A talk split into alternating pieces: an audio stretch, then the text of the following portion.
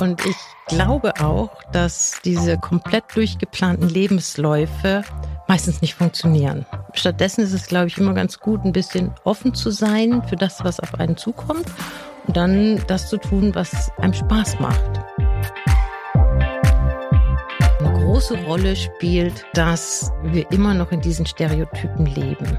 Auch wenn wir uns bemühen, Erziehung möglichst für Jungs und Mädchen gleichlaufen zu lassen, sind in unseren Köpfen immer noch sehr, sehr um, fixe, stereotype Bilder. Manchmal muss man einfach gucken, was gibt, ergibt sich, was kann ich machen und sich trauen. Ich glaube, das ist vielleicht auch ganz wichtig, dass man nicht gleich sagt, nee, mache ich nicht, wird sowieso nichts, gibt natürlich immer viel Scheitern dazwischen. Man bewirbt sich ja nicht nur einmal und alles klappt und es ist ein gerader Weg. Und ich glaube, ähm, es ist relativ wichtig, einfach zu sagen, okay, ich probiere es. Und ich mache das einfach. Und wenn es nicht klappt, dann mache ich was anderes. Keine von vielen. Frauen, die Zukunft gestalten. Hallo zurück zu Keine von vielen. Frauen, die Zukunft gestalten. Ich bin Luisa Pfeifenschneider und ich darf euch diesen Monat wieder eine Frau vorstellen, die Innovatives leistet und geleistet hat, die richtig Karriere in der Wissenschaft gemacht hat. Für ihr Fachgebiet braucht es Kreativität und eine gute Beobachtungsgabe und für ihren Karriereweg braucht es vor allem Durchhaltevermögen und Mut. Meine Interviewpartnerin heißt Heike Beismann beziehungsweise Professorin Dr. Heike Beismann. Warum ich das in so komisch betone, hat einen Grund. In Deutschland sind nur ein Drittel aller ProfessorInnen Frauen.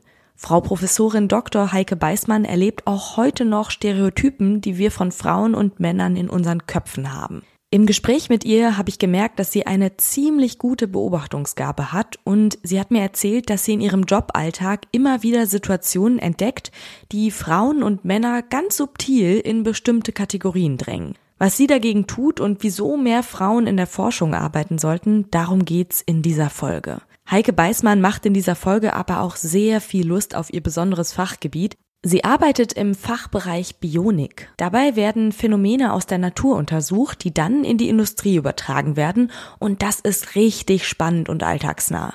Der Lotus-Effekt ist zum Beispiel so entstanden. Bei diesem Effekt perlen Wassertropfen an der Blattoberfläche ab. Das ist praktisch für die Pflanzen, aber auch zum Beispiel für Regenjacken. Darauf hat man diesen Effekt nämlich übertragen. Oder Klettverschlüsse, die von Kletten abgeguckt wurden.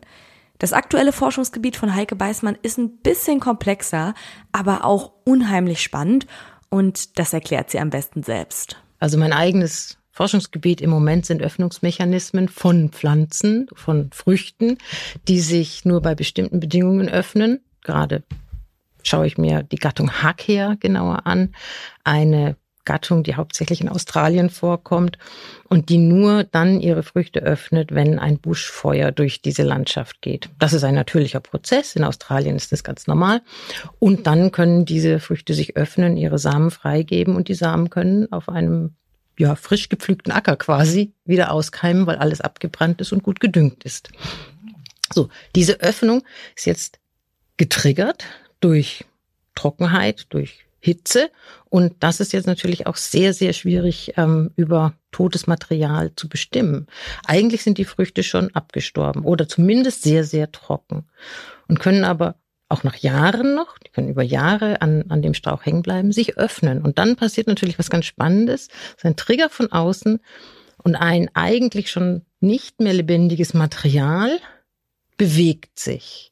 Und jetzt haben wir eine Bewegung, die aktuiert wird von einem äußeren Trigger und dann passiert irgendetwas. Und das ist natürlich spannend. Wie kriegen die das hin? Ein Mechanismus, der im Dienste der Fortpflanzung steht, also wichtig ist, aber noch nach Jahren funktioniert, auch wenn die Frucht an sich keine lebendigen Zellen mehr hat. Das kennen wir ein bisschen. Ich glaube, die meisten kennen das aus den Kiefernzapfen. Ja, die hängen am Baum, sind eigentlich trocken, öffnen sich dann, wenn es sehr trocken draußen ist und schließen sich aber wieder, wenn es feucht wird. Diese Hakia-Früchte sind eigentlich darauf programmiert, das einmal zu machen, öffnen, Samen draußen, können aber, das haben wir jetzt im Labor festgestellt, sich auch wieder schließen. Und jetzt werden wir gucken, wie funktioniert dieser Mechanismus, was hängt dahinter. War das was, was Sie immer schon hatten, diese Faszination, dieses genaue Hinschauen? Also ich war auf jeden Fall schon immer gerne draußen. Ich habe mich auch schon sehr früh gerne mit Pflanzen beschäftigt. Ich weiß auch, dass ich irgendwann mal bei einem Kindergeburtstag angefangen habe, so ein äh, Spiel zu machen, dass man irgendwelche Fragen beantworten musste zu Pflanzen, die am Wegesrand waren. Und dann konnte man wie eine Schnitzeljagd eben weitermachen. Als ich selbst ja. noch Kind war, habe ich die selber den Weg erfunden und gesagt, das, das machen wir jetzt so als Spiel. Oder ganz früh angefangen habe, Pflanzen zu sammeln und zu trocknen oder verschiedene Tees daraus zu machen. Ich weiß nicht, ob ich meine Familie damit immer beglückt habe. Bestimmt. Das klingt sehr lecker. Finden Sie, dass man jedes, ich nenne es mal, nenne es jetzt mal Rätsel der Natur entschlüsseln müsste? Also ob man es müsste, schwer zu sagen. Nein, ich glaube nicht. Ich glaube, Faszination ergibt sich ja auch oft einfach daraus, dass man es eben nicht bis ins Letzte versteht. Mm, das immer noch ein bisschen mehr, was man noch nicht kennt. Und vielleicht muss man es auch nicht. Und ich glaube, in der Bionik geht es ja sehr viel darum, dass man sehr spezifische Fragen hat und möchte die gerne beantwortet haben. Oder aus der Technik heraus gesagt, man hat Anforderungen an ein Produkt und möchte die vielleicht optimieren.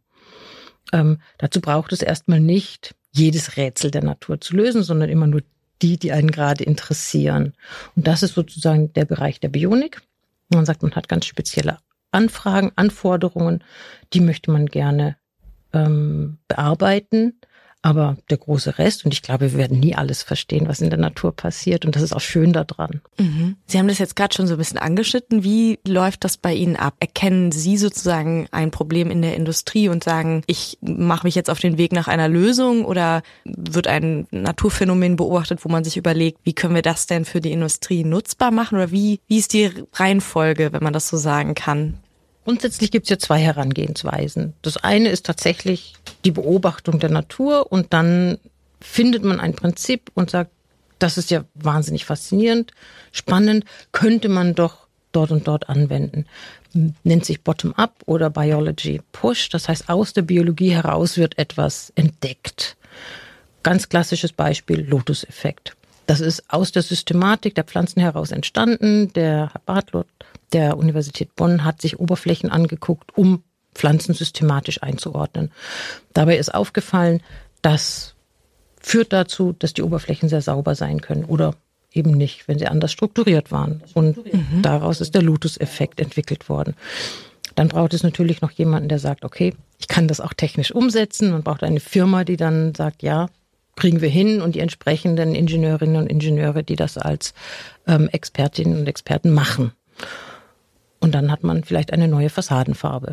Das wäre bottom-up. Andersherum, und das ist eigentlich der häufigere Fall, gibt es Anforderungen an Produkte, man möchte etwas optimieren, man möchte etwas neu machen und dann hat man ganz konkrete Fragestellungen und geht, was weiß ich, eine Firma kommt mit einer speziellen Frage und möchte dies oder jenes neu gedacht haben. Ähm, das wäre Technology Pull oder Top-Down. Man hat eine ganz konkrete Fragestellung und versucht dazu die entsprechenden Vorbilder aus der Natur zu finden. Und dann muss man sie natürlich trotzdem verstehen, das Prinzip erkennen, so weit abstrahieren, dass man es dann wieder technisch umsetzen kann. Jetzt haben Sie gerade schon beschrieben, woran Sie gerade arbeiten, was ja sehr spannend klingt. Wo könnte das denn in der Industrie genutzt werden? Meine Vorstellung ist, dass gerade solche sich selbst öffnenden ähm, oder Bewegungen, die ähm, auf einen äußeren Trigger hin sich ähm, erst ergeben, eingesetzt werden können ähm, bei Sollbruchstellen. Also wenn irgendetwas passiert und dann hat man eine mhm. Sollbruchstelle, die ganz präzise an einer Stelle entlang geht, so dass nur in einem Bereich, den man vorher sich schon ausgedacht hat, etwas passiert, etwas kaputt geht, ähm, aber nicht drumherum. Also Sollbruchstellen sind eine Sache daran.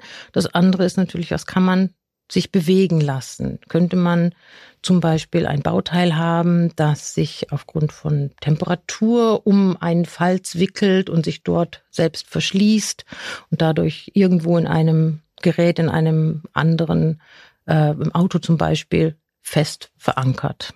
Das wäre eine Variante. Mhm. Oder dass man Bewegungen hat, bei denen etwas aufgeht, ähm, ein Riegel geöffnet wird sozusagen und dadurch irgendeine ähm, andere Tätigkeit, eine andere Bewegung möglich wird erst. Also ein Riegelmechanismus zum Beispiel. Jetzt würde ich gerne darüber sprechen, wie Sie dazu gekommen sind. Wir durften Sie ja jetzt schon so ein bisschen kennenlernen. Sie waren irgendwie immer schon sehr interessiert an der Natur, an, an Pflanzen vor allem, haben sich die Phänomene, die Pflanzen so bereithalten, auch schon früh angeschaut. Aber das reicht ja noch nicht, um in die Position zu kommen, wo Sie jetzt gerade sind.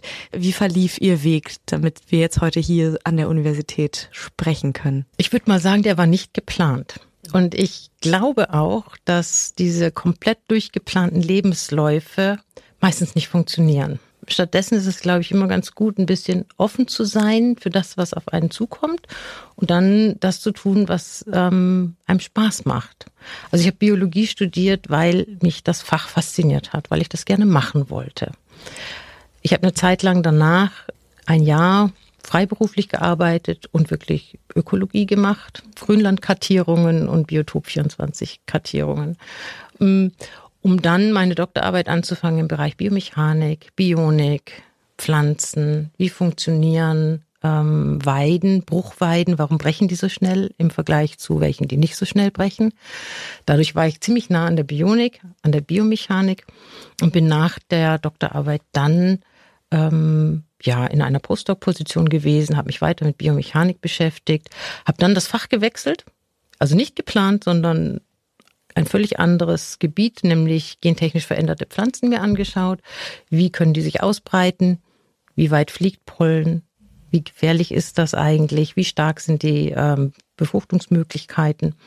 Und bin dann von dort eigentlich erst wieder in den Beruf gegangen beim VDI, Verein Deutsche Ingenieure, und habe dort dann wieder ganz viele Fächer gebündelt, auch Bionik, aber auch Agrartechnik, Medizintechnik und bin dann dort am Schluss im Bereich ähm, Geschäftsführung einer Gesellschaft gewesen, der Gesellschaft Technologies of Life Sciences. Und von dort kam dann irgendwann die Möglichkeit, sich auf eine Professur zu bewerben. Und manchmal muss man einfach gucken, was gibt, ergibt sich, was kann ich machen und sich trauen. Ich glaube, das ist vielleicht auch ganz wichtig, dass man nicht gleich sagt, nee, mache ich nicht, wird sowieso nichts.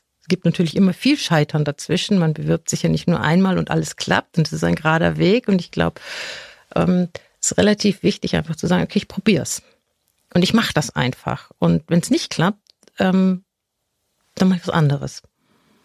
Und da muss man, glaube ich, offen sein und ein bisschen mobil. Ich glaube, das ist auch wichtig. Also wer bereit ist, umzuziehen und zu sagen, okay, gehe ich nochmal für zwei Jahre woanders hin, mache eine Postdoc-Stelle woanders, das ergibt wahnsinnig tolle Möglichkeiten, mit Menschen wieder ganz anders bekannt zu werden, ins Ausland zu gehen. Das sind so wichtige Aspekte, von denen ich denke, die sollte man wahrnehmen. Wie oft sind Sie umgezogen oder welche Stationen gab es da? Also ich bin als Kind sehr häufig umgezogen, aber ich glaube, das zählt hier nicht. Mein Vater hat immer gemeint, wir sind Nomaden. Aber abgesehen davon war ich tatsächlich für eine Postdoc-Stelle in Basel, also in der Schweiz. Ich habe während dem Studium ein Auslandssemester in Finnland gemacht. Ähm, ich habe tatsächlich versucht, möglichst Exkursionen zu machen und war in Brasilien ähm, mehrfach. Und ähm, das sind so Stationen, die sind total wertvoll im Leben dann, weil man da wirklich viel lernt. Und naja, dann bin ich irgendwann wieder in Deutschland bei einer Professur gelandet und ganz weit weg nach Bocholt gegangen. Von Brasilien nach Bocholt. Ja, spannend. Das heißt, Ihre Mobilität, Ihre Flexibilität haben Ihnen so ein bisschen auch das erleichtert oder ermöglicht. Was würden Sie sagen, waren weitere Eigenschaften, die dafür gesorgt haben, dass Sie diesen Weg gehen konnten? Also ich glaube, wichtig für eine Professur, insbesondere an einer Fachhochschule, ist, dass man gerne mit Leuten etwas zusammen macht, dass man mit jungen Leuten gerne arbeitet. Wenn man das Gefühl hat, man macht keine Lehre, man macht Lehre nicht besonders gern oder hat das Gefühl, ich kann ganz gut einmal was erklären, aber ich kann es nicht zehn Jahre jedes Mal wieder erklären, dann ist das nicht der richtige Job. Man muss wirklich Spaß dran haben, Sachverhalte gerne zu erklären und Spaß daran haben, mit jungen Leuten zu arbeiten und dann möglicherweise auch zum zehnten Mal dieselben Fragen zu beantworten. Das gehört dazu. Was ist das Beste daran, mit jungen Menschen, denen das immer wieder zu erklären, mit denen zu arbeiten? Das Beste daran ist eigentlich, dass immer wieder von Studierenden fantastische Ideen kommen. Mhm. Also wirklich ähm, Leute dabei sind, die unglaublich aufgeweckt sind. Durch die Gegenfragen stellt man sich auch selber immer wieder in Frage. Und ich glaube, das ist das Beste, dass man nicht stehen bleibt, sondern wird immer wieder geschubst. Und dann denkt man sich, ja, stimmt, habe ich schon so dreimal beantwortet irgendwie, aber wenn ich genau drüber nachdenke, ist vielleicht doch noch nicht alles dazu gesagt oder mhm. rausgefunden. Und ich glaube, das ist das, was auch diese Kombination aus Forschung und Lehre immer so gegenseitig befruchtet sich das ja. Und davon lebt ähm, Hochschule auch. Mhm. Und ohne geht es, glaube ich, auch nicht. Und was braucht es, um in diesem Fachgebiet in der Bionik erfolgreich zu sein, weiterzukommen, sich weiterzuentwickeln? Ich denke, dass es dieselbe Offenheit auch ist. Offen gegenüber neuen Fragen, offen gegenüber ja, neuen Ansätzen oder Dinge einfach mal ganz neu zu denken. Ich denke, das wird sich immer, das wird man in der Bionik immer brauchen.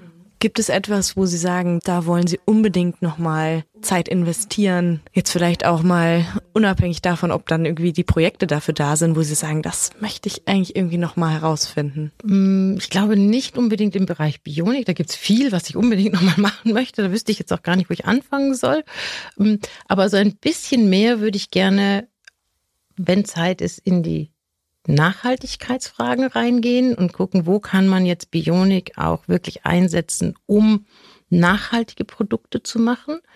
Bionik an sich ist ja nicht nachhaltig. Per se kann man auch eine tolle Erfindung haben und die mit Epoxidharz und Glasfaser umsetzen und äh, oder irgendwas ganz anderes machen. Also per se ist das nicht nachhaltig, aber ähm, wir haben in der Bionik natürlich das Potenzial, unglaublich nachhaltige Produkte zu erzeugen, weil wir mit den Vorbildern aus der Natur ganz andere ähm, Möglichkeiten wieder erarbeiten können. Und wenn man das gleichzeitig mitdenkt und miterarbeitet, dann ergeben sich natürlich ganz andere Produktmöglichkeiten und auch ganz andere Ansätze nochmal für Kreislaufwirtschaft zum Beispiel. Und das sind so Dinge, da möchte ich ganz gerne immer noch ein bisschen am Ball bleiben und das auch weiterhin verfolgen. Sie haben ja jetzt so ein bisschen beschrieben, wie Sie dahin gekommen sind. Und das klingt immer, wenn man das so im Rückblick betrachtet, klingt das immer alles so in Anführungsstrichen einfach. Welche Hürden gab es denn für Sie auf dem Weg? Also wenn ich ganz ehrlich bin, habe ich mich beworben, weil ich mich getraut habe, auf eine Professur zu bewerben.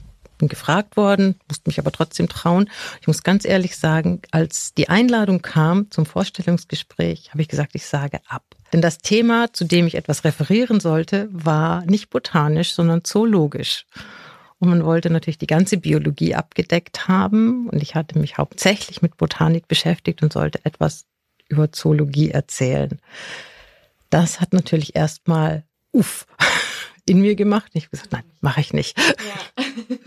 ähm, dann nach zwei Tagen äh, abreagieren, äh, musste ich mich dann hinsetzen und das war natürlich ein Haufen Arbeit, eine große Herausforderung dann zu sagen, okay, ich probiere das trotzdem.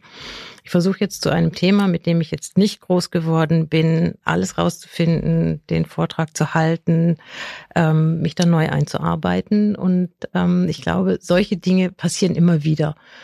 Mm, ich glaube, das sind die Herausforderungen, wenn man sich mm, in so einem Gebiet bewegt. Es kann immer wieder was kommen, wo man sagt, oh, da bin ich jetzt aber keine Expertin. Mhm. Aber ich versuche das trotzdem. Mhm. Und ähm, ich glaube, wichtig auf dem Weg ist immer, hm, sich nicht zu fein zu sein, andere zu fragen. Einfach zu kommen und zu sagen, ich habe da mal eine Frage. Ja. Kann mir mal jemand helfen? Ich glaube, das ist sehr wichtig dabei. Ja. Wir möchten ja hier auch darüber sprechen, warum häufig Frauen im MINT-Bereich noch nicht so vertreten sind wie Männer. Hatten Sie das Gefühl, dass es vielleicht auch für Sie als Frau manchmal Barrieren gab, die es jetzt als Mann nicht gegeben hätte? Mm, ich glaube, die Barrieren gibt es, ganz klar. Ich kann mich nicht erinnern, dass da jetzt irgendeine Barriere persönlich für mich besonders groß war, besonders auffallend. Aber es gibt immer wieder Beispiele, wo man feststellt, ja, da wird doch unterschieden zwischen Frauen und Männern.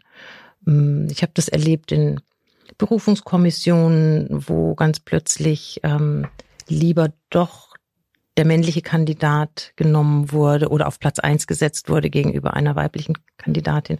Ähm, wenn man da nicht einspringt, in dem Fall war ich ähm, als ähm, Gleichstellungsbeauftragte mit dabei und sagt, nee, wir machen jetzt eine andere Reihung, die geht auch, weil qualitativ waren beide gleich. Ähm, dann passiert das nicht aus Boshaftigkeit, sondern weil man das so gewohnt ist oder Kollegin, eine Kollegin und ein Kollege wurden gefragt, ob sie irgendwo den Vorsitz machen möchten. Die beiden hatten sich abgesprochen und wollten ganz gerne eine Doppelspitze machen. Ähm, aber der Vorschlag war, nein, der Mann macht den Vorsitz, die Frau die Vize. Mhm. Ähm, und das passiert sehr schnell. Und solche Dinge sind sehr subtil und man bemerkt die ja auch nicht wirklich deutlich. Und die wahrzunehmen und dann auch hm, anzusprechen, ist, glaube ich, sehr wichtig, geht aber oft unter. Warum braucht es mehr Durchmischung von Frauen und Männern in diesem Bereich auch? Ich glaube genau aus diesem Grund, dass man sonst sehr schnell in Gewohnheiten verfällt. Hat man schon immer so gemacht. Und je größer die Durchmischung ist, umso ähm, weniger hat das Raum, etwas zu tun, so wie es schon immer war. Weil wir dann gleichmäßig viel Frauen, gleichmäßig Männer da haben und dann ist die ist die Selbstverständlichkeit eine andere, mit der man ähm, Menschen auf Positionen setzt. Haben Sie eine Idee, warum Frauen sich gerade so in der Schule nicht so für die MINT-Fächer interessieren, wie es Männer vielleicht tun? Ich finde es ein total schwieriges Thema und ich glaube, da gibt es auch keine eindeutige Antwort dazu.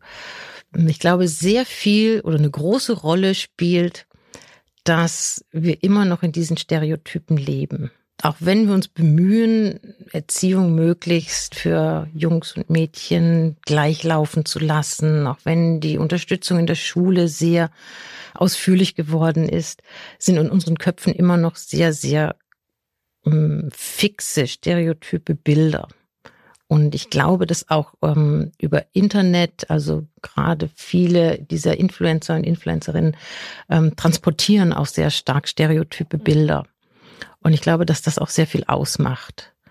Und ähm, wie man aber gut dagegen ankommen könnte, ist mir auch noch nicht ganz klar. Wahrscheinlich wirklich auch nur, indem es die Gegenbilder dazu gibt. Andere Frauen, die irgendwo auftauchen, die auch was ähm, zu sagen mhm. haben. Ich glaube auch, dass Vorbilder eine ganz wichtige Rolle spielen. Das ist ja auch was, was wir hier mit diesem Podcast ändern wollen. Welche Vorbilder können Frauen sein, können Männer sein? Hatten Sie denn, gab es da jemanden oder verschiedene Personen oder eine Personengruppe, die Sie begleitet hat, die Sie inspiriert hat? Ich glaube, sehr viel zu verdanken habe ich einem Mentor, einem Mann, mhm.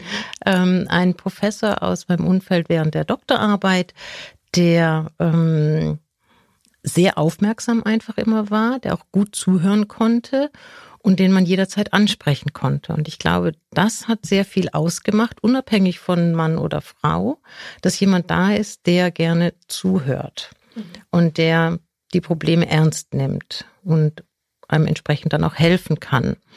Andererseits habe ich auch Frauen erlebt, die das nicht getan haben und mir fest vorgenommen, sollte ich mal irgendwie in einer höheren Position sein, werde ich das auf jeden Fall nicht so tun.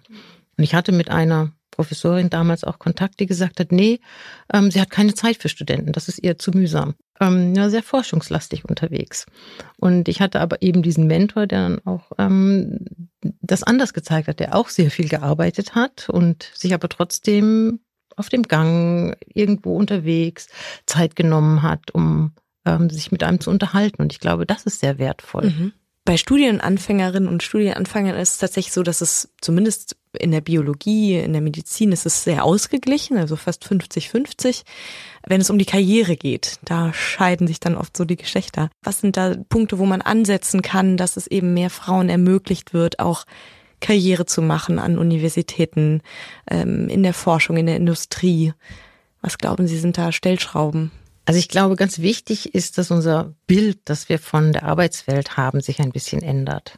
Es gibt, glaube ich, Länder, in denen ist das schon ein bisschen selbstverständlicher, dass eben Frauen auch arbeiten und dass wir das eher in uns aufnehmen, dass Frauen, die arbeiten, jetzt nichts Außergewöhnliches sind, sondern dass eben ähm, für die Kinderbetreuung auch gut gesorgt wird. Ich glaube, das ist eine, eine der Stellschrauben, wo wir sagen müssen, okay, wenn Kinderbetreuung in Deutschland immer noch so schwierig ist, wie es im Moment ist, dann muss man sich nicht wundern, wenn viele Frauen auf ihre Karriere verzichten weil sie möchten ja ihre Kinder gut versorgt wissen. Und wir brauchen, glaube ich, auch eine größere Selbstverständlichkeit, dass Väter sich genauso Zeit nehmen für die Kinder, wie das die Mütter tun ähm, heutzutage. Und ich glaube, das muss man auch ein bisschen ja ähm, mit den entsprechenden Angeboten ähm, so füllen, dass das auch akzeptiert wird von allen Seiten. Dass einfach eine Elternzeit für Väter immer selbstverständlicher werden muss. Und ich glaube, das ist eine Stellschraube, die relativ viel bewirkt. Mhm. So dass wir dann hinterher sagen können, ja, da ist jemand in Elternzeit, aber kann hinterher auch jeden Fall seinen Job weitermachen. Ist wichtig. Nehmen Sie denn da schon, also sind ja jetzt auch schon was länger mit dabei und erleben auch den Forschungsalltag. Nehmen Sie da schon eine Verbesserung, Veränderung wahr? Ich nehme die schon wahr, ja. Also es gibt immer mehr Väter, die in Elternzeit geben. Das nehme ich wahr. Das ist, glaube ich, auch gut so. Ich war ehrlich gesagt ein bisschen schockiert, als während des Lockdowns in der Pandemiezeit es plötzlich wieder umgeschlagen ist und es überall in der Presse war, dass plötzlich die Frauen wieder Homeschooling, Kinderarbeit und alles unter einen Hut bringen mussten. Und ich war besonders schockiert, dass es mir drei Leute aus der näheren Umgebung, also direktes Kolleginnenumfeld, erzählt worden ist, dass es auch tatsächlich dort genauso war, bis es jeweils zu Hause gekracht hat.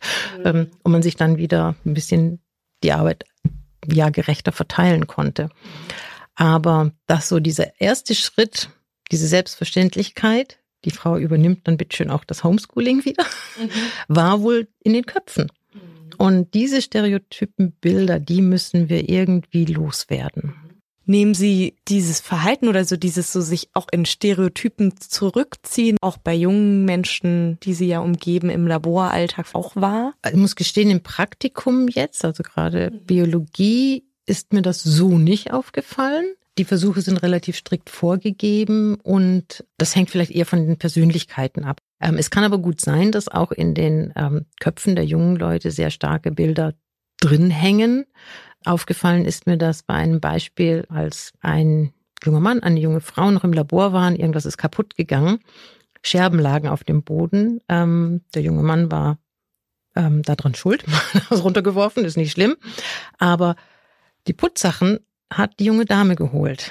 Und ähm, ich musste dann dazwischen gehen, sonst hätte sie auch noch aufgeräumt ähm, und musste dann die Putzsachen dem jungen Mann in die Hand drücken, ganz aktiv und sagen, nein, hier, da liegt die Verantwortung, da muss auch aufgeräumt werden. Und ich glaube, das ist das Gefährliche. Wir stecken in diesen Bildern drin. Mhm. Und es ist von keiner Seite mit böser Absicht gemacht worden, sondern das haben wir so gelernt. Mhm. Und da muss man aktiv gegen angehen ich möchte gar nicht auf diesen Geschlechterrollen so rumreiten, aber es ist ja auf jeden Fall was, was da ist und womit man sich beschäftigt. Frauen fällt es oft schwerer, richtig stolz auf etwas zu sein, was sie gemacht haben. Sie halten damit so ein bisschen hinterm Berg oft. Deswegen wollen wir auch damit hier aufhören. Und ich würde gerne mal von Ihnen wissen, worauf Sie so richtig stolz sind, wo Sie auch vielleicht sagen, das hätte es ohne mich, wirklich ohne mich nicht so gegeben. Das wäre so nicht umgesetzt worden. Ganz schwierige Frage, ähm, weil ich glaube, es stimmt tatsächlich. Ähm, Frauen neigen dazu, mit ihren Erfolgen nicht groß ähm, anzugeben.